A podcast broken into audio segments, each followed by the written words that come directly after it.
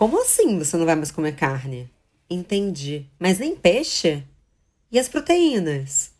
Eu aposto que todo mundo que passou pela transição onívoro vegetariana já escutou essas e talvez outras perguntas sobre as suas dietas que, por mais simples que sejam, ainda causam tanto incômodo e curiosidade na maior parte das pessoas. É claro, além de ser uma ferramenta de nutrição do corpo, comer também é um ato de celebração, indulgência e um fortíssimo pilar da construção da cultura de uma sociedade. Mas você sabia que quando uma amiga abre mão do consumo de carne, ela está ajudando o planeta em que todas nós vivemos? Pois é.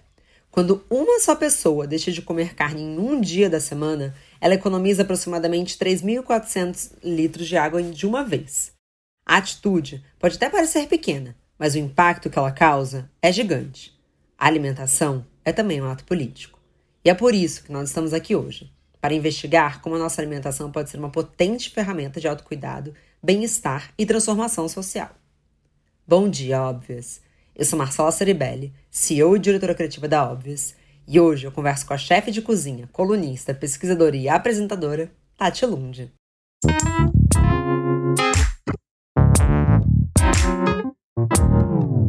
Mas ei, antes da gente começar esse papo delicioso, você já votou no Bom Dia Óbvias hoje no Prêmio MTV Miau? Não? Nem sabe do que eu tô falando? Então calma. O Bom Dia Óbvio está concorrendo a podcast nosso de cada dia no Prêmio MTV Miau de 2020. É muito chique. Vamos ganhar isso aí? O link para votar tá na bio da Obvious Agency no Instagram. Bom, vota e volta aqui.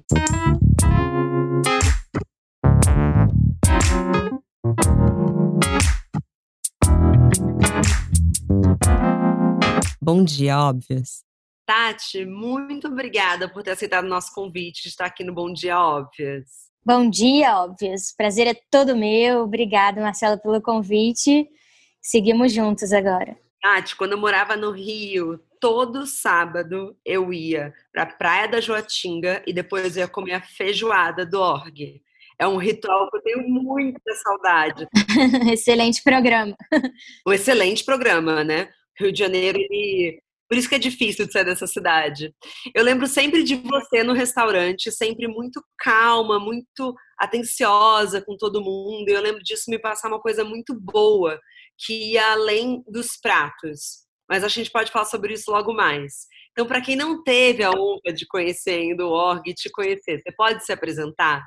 É, então, é essa a ideia, né? A gente faz aqui uma comida que abraça e o ambiente que abraça, né?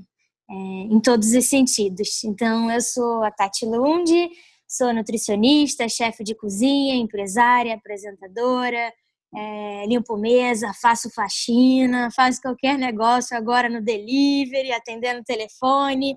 E a minha ideia é expandir a consciência através da comida, né?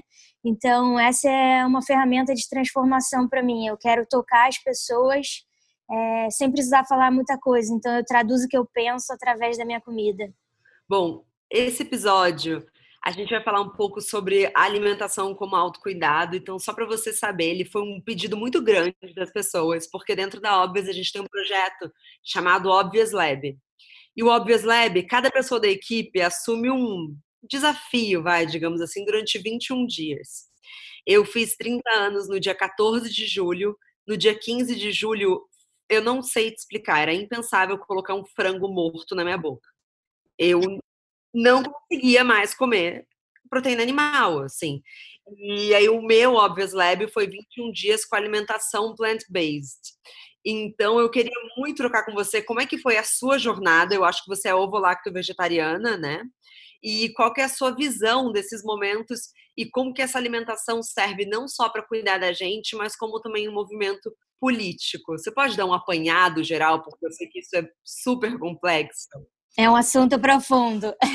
Exato. Então, a minha jornada, acho que eu sempre brinquei de panelinha com mato, assim, quando eu era criança, né? Sempre tive esse olhar, assim, para a natureza e uma conexão muito forte com a natureza.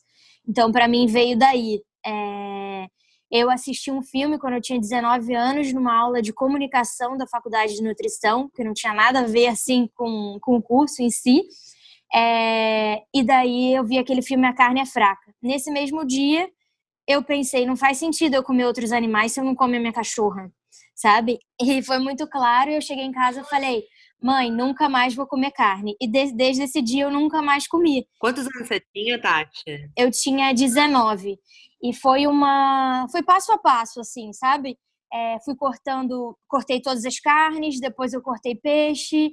E eu levo uma vida praticamente vegana. Minha comida é vegana 100% ou plant-based, como você quiser chamar. E, e assim, eu viajo, tem alguma coisa que eu tenho que comer, tudo bem, mas na minha casa não tem nada de origem animal, no org não tem nada de origem animal. E, bom, esse é só o contexto, né? Mas daí a expansão de consciência acho que só foi se ampliando, né? Nessa época, a alimentação já era uma paixão sua ou você estava engatinhando ainda? Super, assim, é por isso que eu, eu decidi, né? Ah, vou fazer nutrição primeiro, vou ver o que que, que que acontece com isso. Só que eu vi que não era bem isso que eu queria. Eu não sou muito de falar, né? Então eu acho que eu precisava de algo mais prático, que a cozinha se encaixa muito para mim. Eu sou muito do fazer, é, de fazer acontecer. Eu não gosto de esperar. Então é, foi a minha maneira de traduzir aquilo que eu pensava e eu acreditava na minha filosofia de vida através do prato, que eu acho que é uma maneira assim, um ativismo elegante e amoroso com as pessoas. Eu não preciso convencer, eu coloco um prato de comida delicioso e ali tá tudo que eu acredito dentro, entendeu? Cara, é muito legal você falar, trazer isso, porque eu, enfim, sou praticamente casada já há cinco anos, né? Nesses 21 dias, é, eu falei, ah, não quero virar chata, porque, enfim, o Renato, ele super come carne, tem uma coisa familiar, sabe? Eu, eu, entendo, apesar de que agora as duas famílias viraram veganas. Não me pergunte como, assim, a mãe dele, as irmãs dele, a minha mãe, meu irmão, enfim. E eu percebi que a melhor maneira, ao invés de eu ficar falando, olha, assiste o documentário tal, era assim, você não quer provar esse falafel? Uhum. E é muito mais amoroso mesmo, porque eu acho que muitas das vezes, se a gente começa com esse discurso, é, olha, você tem noção de como que o porco é assassinado? A gente às vezes espanta as pessoas. Não estou falando que essa é errado, mas eu acho que tem maneiras de se colocar. Outra coisa que eu percebi Bom, eu fiz, fiz os 21 dias, eu sigo, tá? É, vegana. Na verdade, para ser muito honesta, é, eu tô vegana de segunda a sexta e às vezes no final de semana eu preciso de um docinho. Mas é um processo, tá tudo bem. Às vezes tem leite. Eu também. é, é difícil, né? É, mas eu percebi que as pessoas são muito aflitas com o nunca mais. Que é, mas aí eu nunca mais vou comer é, um, um, japonês. E aí eu comecei a mudar o discurso. Eu falo assim: você já pensou em colocar o. o e se o seu jantar fosse vegetariano? O que, que você acha? Você acha que é, tendo um restaurante. Porque eu acho que o org, ele não só é um restaurante para vegetarianos, ele é das melhores culinárias do Rio de Janeiro. Então, assim, é, você entende o seu fator e esse lugar de agente de mudança que você pode ter na vida das pessoas, isso é calculado? Total. é, é isso que eu busco aqui, né? É, mas, assim, enfim, só para voltar no que você falou, é, eu acho que um ativismo agressivo não acolhe, não agrega. Então, todo mundo que entra aqui, eu acho que 99% dos meus clientes não são vegetarianos até, sabe? Mas muitos deles se tornam depois de ver que é uma oportunidade, que essa que é uma filosofia de vida possível e que pode ser muito gostoso também, né? Então, é o que a gente tenta é não afastar. Chega alguém aqui e fala isso, que né, você me falou da sua experiência, mas chega um que me fala, ah, eu não como carne uma vez na semana. Tá maravilhoso. Eu acho que o que a gente puder fazer hoje é urgente, não só por nós, mas pelo planeta, pela humanidade, na verdade, né? Não pelo planeta, porque ele vai continuar existindo. Então, eu acho que hoje em dia também a gente não, não é mais como era antigamente, que a gente era visto como antissocial, né? Ou um chato, o meu ex-namorado, quando eu me tornei, falou que eu ia ser uma chata. Hoje, meu, meu, meu, meu noivo é vegetariano desde que nasceu, entendeu? Bela troca, amiga. Bela troca. é... Mas sentam mesas de jovens aqui no org, de uma nova geração, assim, acho que em torno de 20 e poucos anos, diferente da minha, né? Eu tenho, vou fazer 33 agora, é... que não se pensava nisso. Né? Então, acho que 10 anos aí tem uma mudança grande.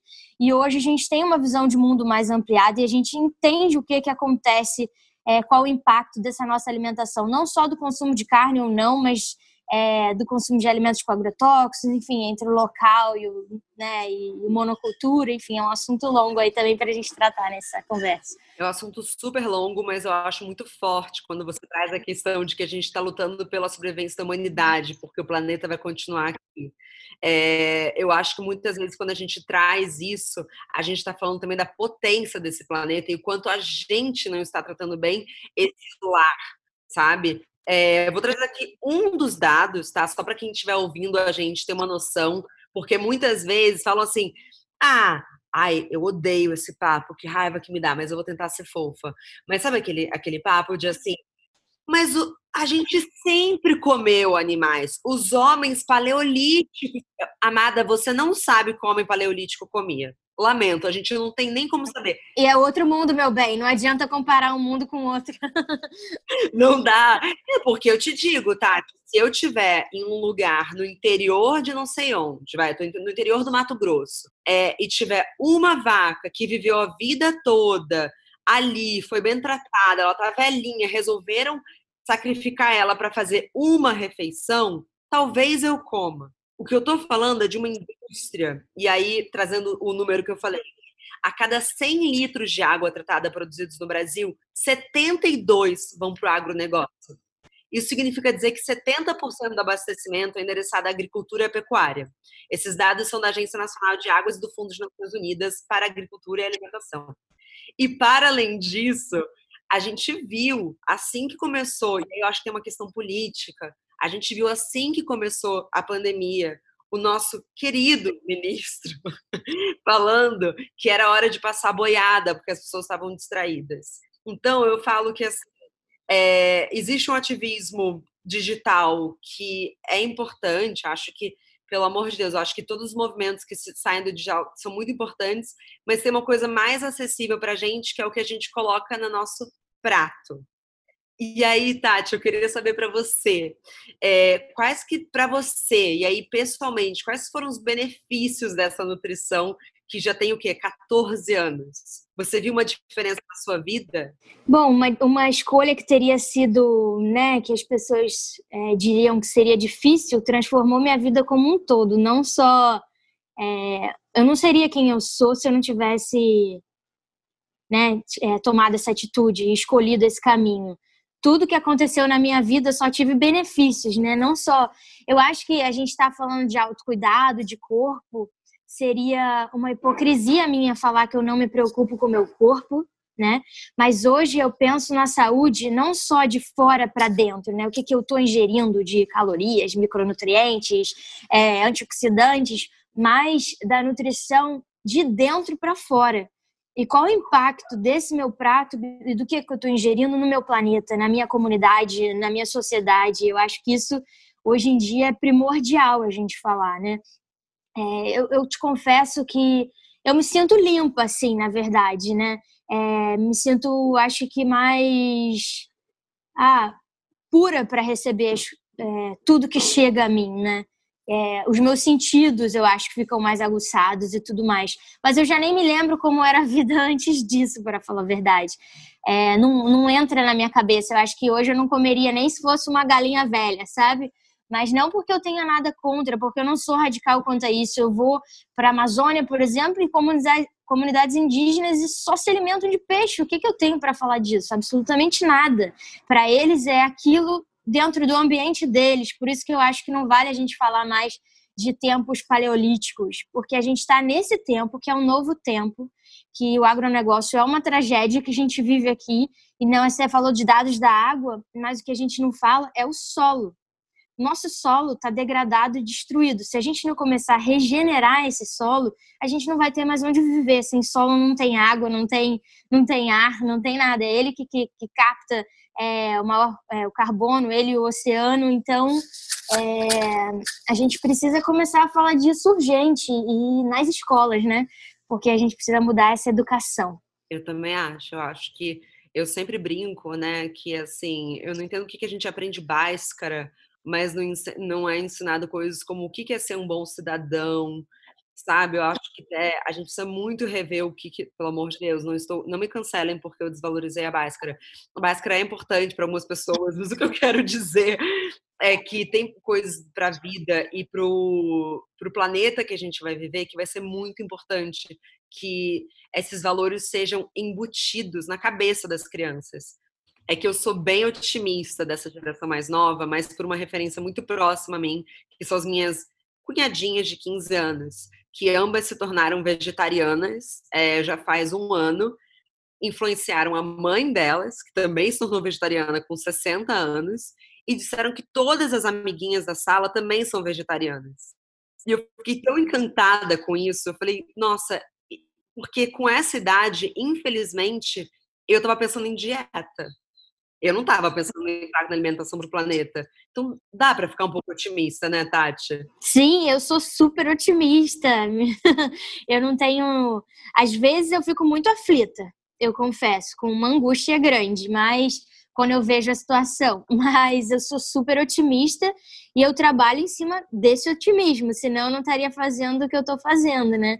Eu super acredito que a gente pode dar a volta por cima e mudar. E hoje em dia, se a gente, né, se a gente for pensar, a gente destruiu em 60 anos, né? Depois da Revolução Verde aí que começou essa destruição maior do nosso planeta, do nosso solo, da nossa água. É, e hoje em dia, com a tecnologia que a gente tem, com a informação chegando em segundos, é, eu acho que a gente tem esse poder de transformar. Então, também sou otimista junto com você. A gente precisa ser, né? Porque se não tiver otimismo, por exemplo, o Bom Dia Óbvios não era um programa que eu pensei que a gente fosse trazer uma, uma pauta sobre alimentação, mas faz um tempo já que a gente fala, gente, é sobre autocuidado. Como a gente pode. Quais que são os pontos de autocuidado na nossa vida? E teve um papo muito legal com a Fernanda Yamamura, que é uma nutricionista muito parceira nossa, que ela trouxe inclusive o conceito de alimentação intuitiva. Porque eu tinha muito problema quando a gente falava de narrativas femininas, de falar de alimentação, porque eu pensava, eu não quero ser mais uma plataforma feminina que vai falar de dieta. Eu ficava apavorada com isso. Mas a gente teve esse episódio falando sobre alimentação intuitiva e que responderam muito bem. Então, a gente está nesse segundo episódio, agora falando da alimentação praticamente como não sei se é só um ato político, mas acho que é sobre o cuidado com o planeta. Mas, já que é, eu acho que como a gente se alimenta tem muito a ver com o nosso autocuidado e também com o nosso estilo de vida, eu queria saber, Tati, de você mais pessoalmente. É, você segue alguma linha de, por exemplo, da alimentação intuitiva? Você come quando você sente fome? Como que você organiza, sendo uma chefe, a sua alimentação como um cuidado com você mesma? eu tento organizar, né? Porque na verdade fica bem desorganizado com a vida no restaurante. É, porque são muitas provas, muita comida o tempo inteiro. Eu confesso que eu fico cansada até de comer às vezes, então por isso eu faço bastante jejum. É, quando eu não estou aqui, eu tô, tô em jejum sabe? Porque senão é muita comida o tempo inteiro e eu acho que isso também estressa o nosso corpo. Então eu não sigo nenhuma linha. A única linha que eu sigo é comer o que vem da natureza. Eu não como nada industrializado, nada empacotado, nada que gere lixo. Então na minha casa não tem lixo, só papel higiênico. É... Então é mais nesse sentido, assim, de comer o que vem da natureza e, e obviamente nada de origem animal, né? É, que é o que chamam aí de plant-based hoje, mas é é, é, o veganismo, é o vegetarianismo, é a mesma coisa. Só que de um jeito mais cool agora, né? Que as pessoas aceitam melhor a nutrição baseada em vegetais, né? Mas é por aí. Me tira essa dúvida antes é, de você seguir. É porque não existe nenhuma diferença entre a alimentação plant-based e o veganismo? É, o plant-based é isso, a alimentação baseada em plantas, né? E o veganismo é mais um estilo de vida, eu acho que eu poderia dizer, né? É, eu não uso nada que tenha couro ou que produtos de limpeza, de beleza que venham de origem animal. Então é uma filosofia mais profunda e o plant plant-based é mais tratando da alimentação em si. Tá, super entendido. É porque eu, em algum momento, pesquisando, eu li que assim, plant-based você poderia até comer um peixe, mas eu fiquei meio e por isso que eu acho que é um pouco difícil, seria legal se a gente fosse educado, né? Porque se a gente depender do Google, a gente fica muito perdida, né? Uhum. Bom, é isso como é que eu entendo como conceito de plant-based. Se você for ver, é, é, né, plantas. Então, acho que é basicamente isso. Mas eu, eu também é isso que eu falei, é uma forma mais cool de se dizer, sabe? Que não afasta tanto as pessoas. Quando você fala isso, agora tá na moda. Todo mundo bota hashtag plant-based, É, é, porque aí o vegano, o cara que já é, que come carne, que é carnívoro, já, já, já bota um pé atrás, né? Pois é, eu acho que tem uma questão aí que, assim, se for necessário um novo branding para você aderirem, gente, vamos lá, a gente chama de, sei lá, alimentação cool. Mas eu gostei que você falou o cara, porque tem nesse livro chamado A Política Sexual da Carne, que fala que como até o modo como as mulheres e os homens se alimentam influencia nos respectivos papéis políticos da sociedade. Então, comer carne sempre foi visto como um ato de virilidade, inclusive naquele Dieta dos Gladiadores, eles mostram, né, numa sequência, assim, os caras muito macho, eu como a carne, eu faço churrasco. Então, a gente, além de tudo, ainda tem como barreira essa masculinidade tóxica para os homens se tornarem veganos. Aí eu te pergunto, no seu restaurante, tem mais homem ou mais mulher? Ou tanto faz? 80% mulher, mas até que vem bastante homem. E, e assim, depois que vem a primeira vez, quer voltar. É, isso é que é maravilhoso. Eu sempre é, tento falar bastante assim com os homens quando eu vejo aqui, para mostrar que é possível, que não é nada, que não vai faltar proteína, que eles vão continuar com músculo e tudo mais, né? É, isso não é uma questão. É, por isso que eu acho tão importante esse documentário que veio aí agora, né? Como chama? Também eu acho que é até que eles traduzem para o português como Dieta dos Gladiadores, que estava na moda aí, que está no Netflix. Isso. Como é que é o nome em inglês? Ah, mas é o Dieta dos Gladiadores. É, é isso aí. E mostra até que os gladiadores só comiam cereais, né?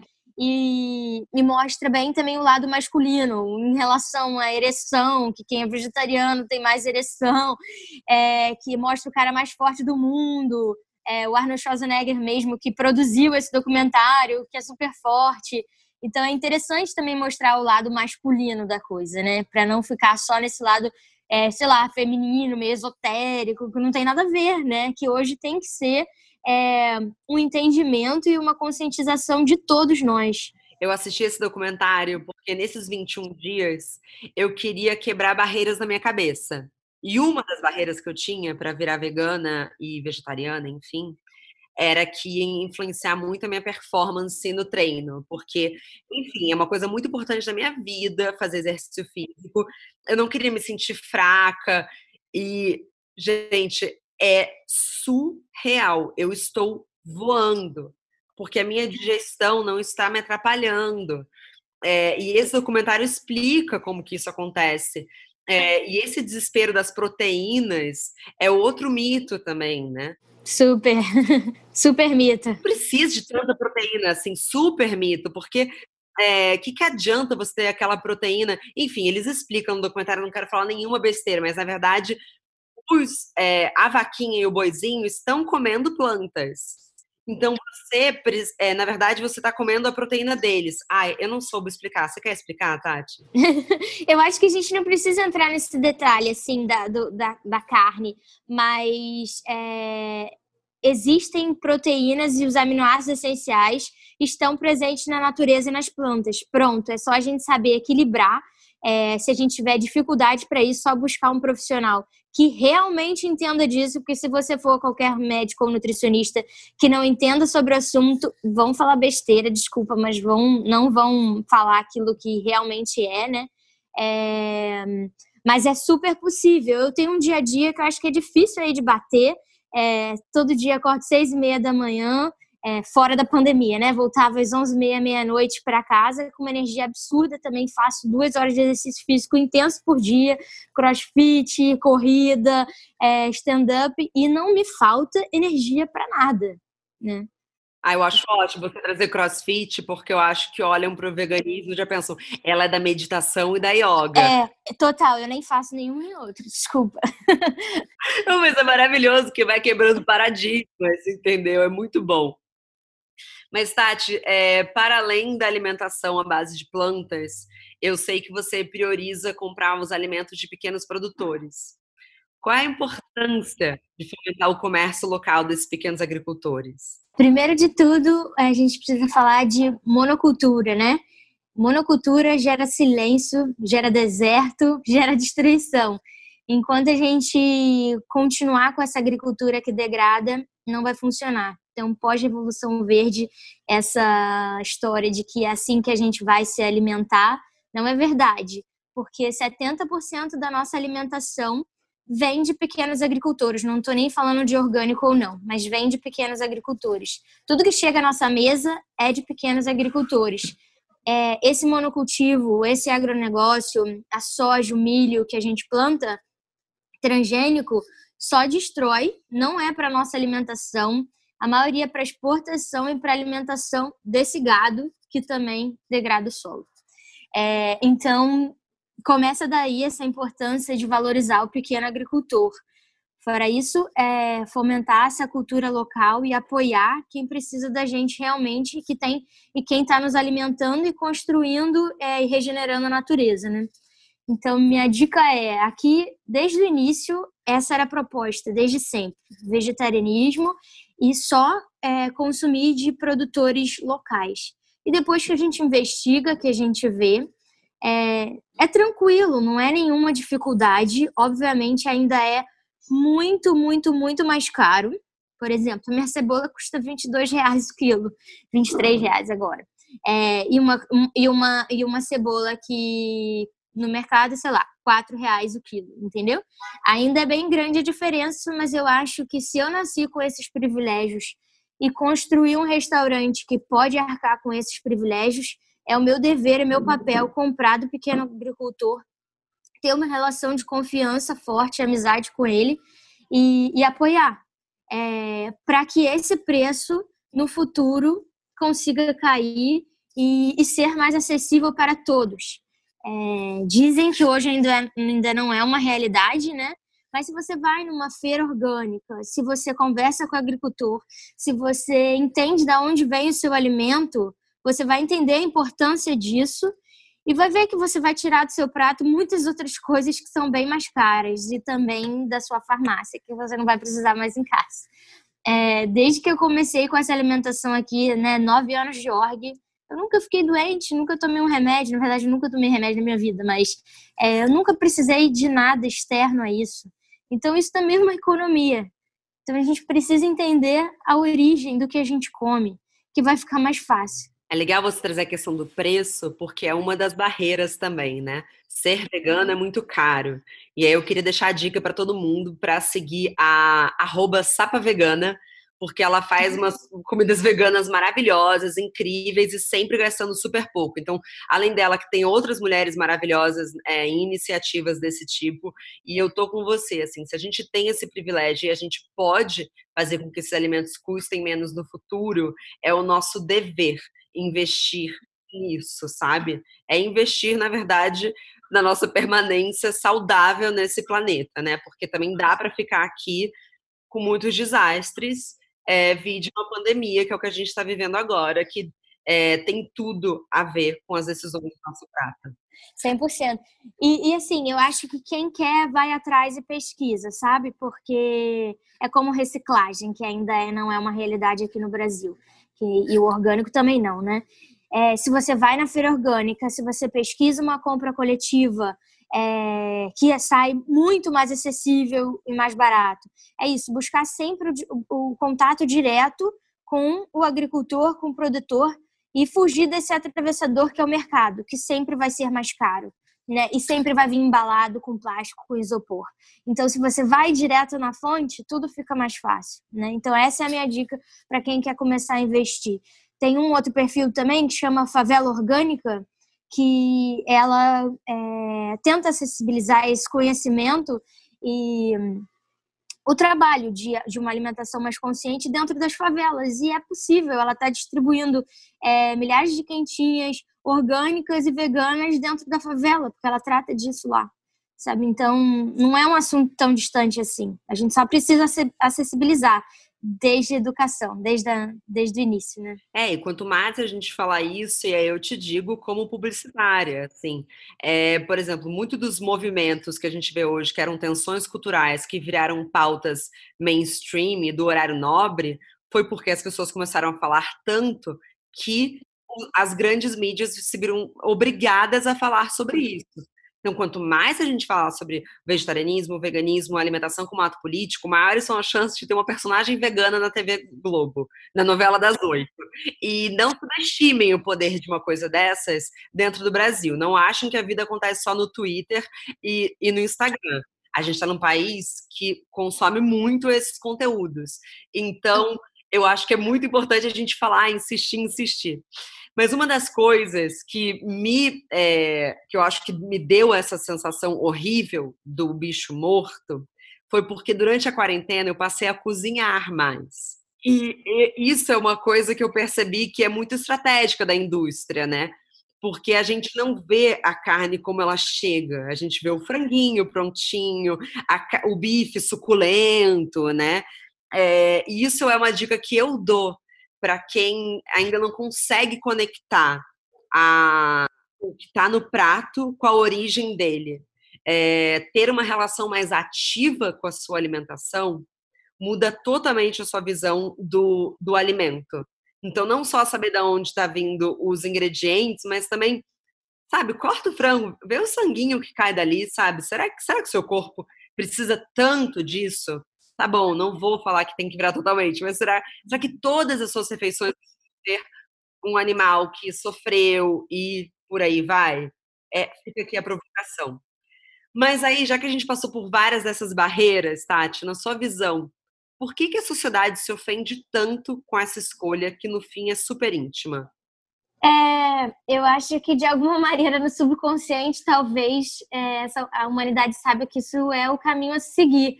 E como ninguém quer sair da zona de conforto, da sua zona de conforto, e pensar realmente no coletivo e no colaborativo, isso agride. É igual falar de, de consumo, né? De comprar uma bolsa. Eu não vou comprar uma bolsa porque eu não estou precisando, mas uma amiga minha fala: eu quero comprar essa bolsa. É igual eu quero comer essa carne. É, não é só o prazer e o meu querer, é o pensar coletivamente, que não é mais assim agora. Né? A gente precisa dar esse passo, que em 10 anos a gente tem aí para transformar. E sair dessa mente individualista, consumista, seja ela do que for, de itens e, e bens de consumo ou do próprio alimento, né?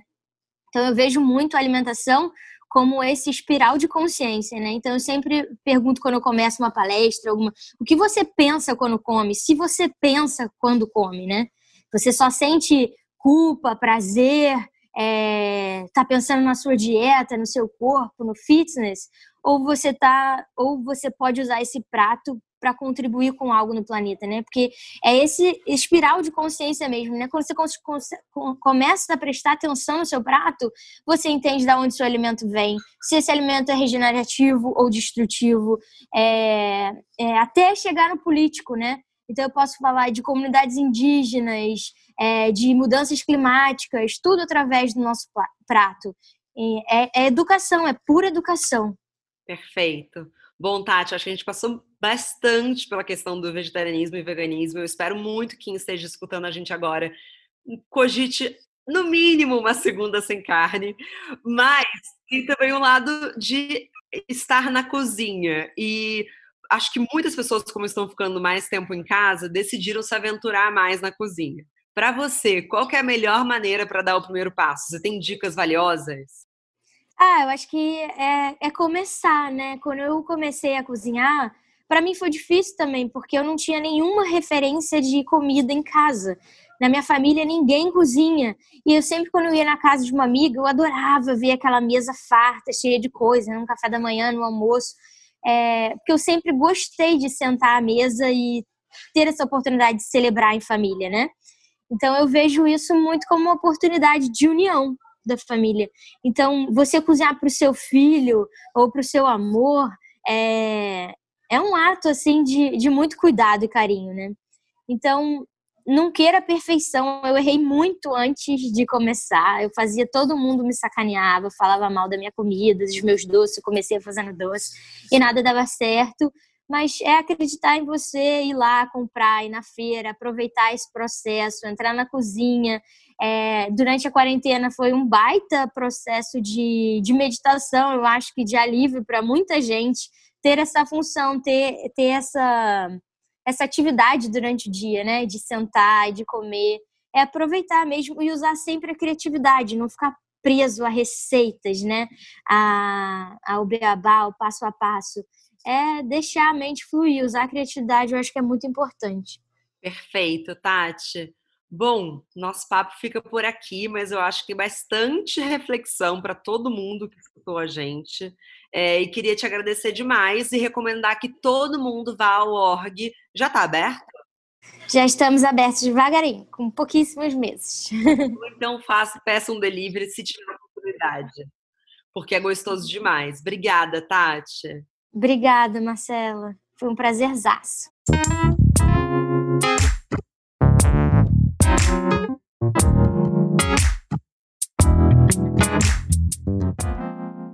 Muito obrigada também a você que nos escutou até aqui. Mas a nossa conversa não tem fim. Continuamos semanalmente na nossa newsletter, que você pode se inscrever no www.obvious.cc, no Instagram, arroba e com comentários e sugestões sempre com carinho, no bomdia.obvious.cc. Bom dia, Óbvias!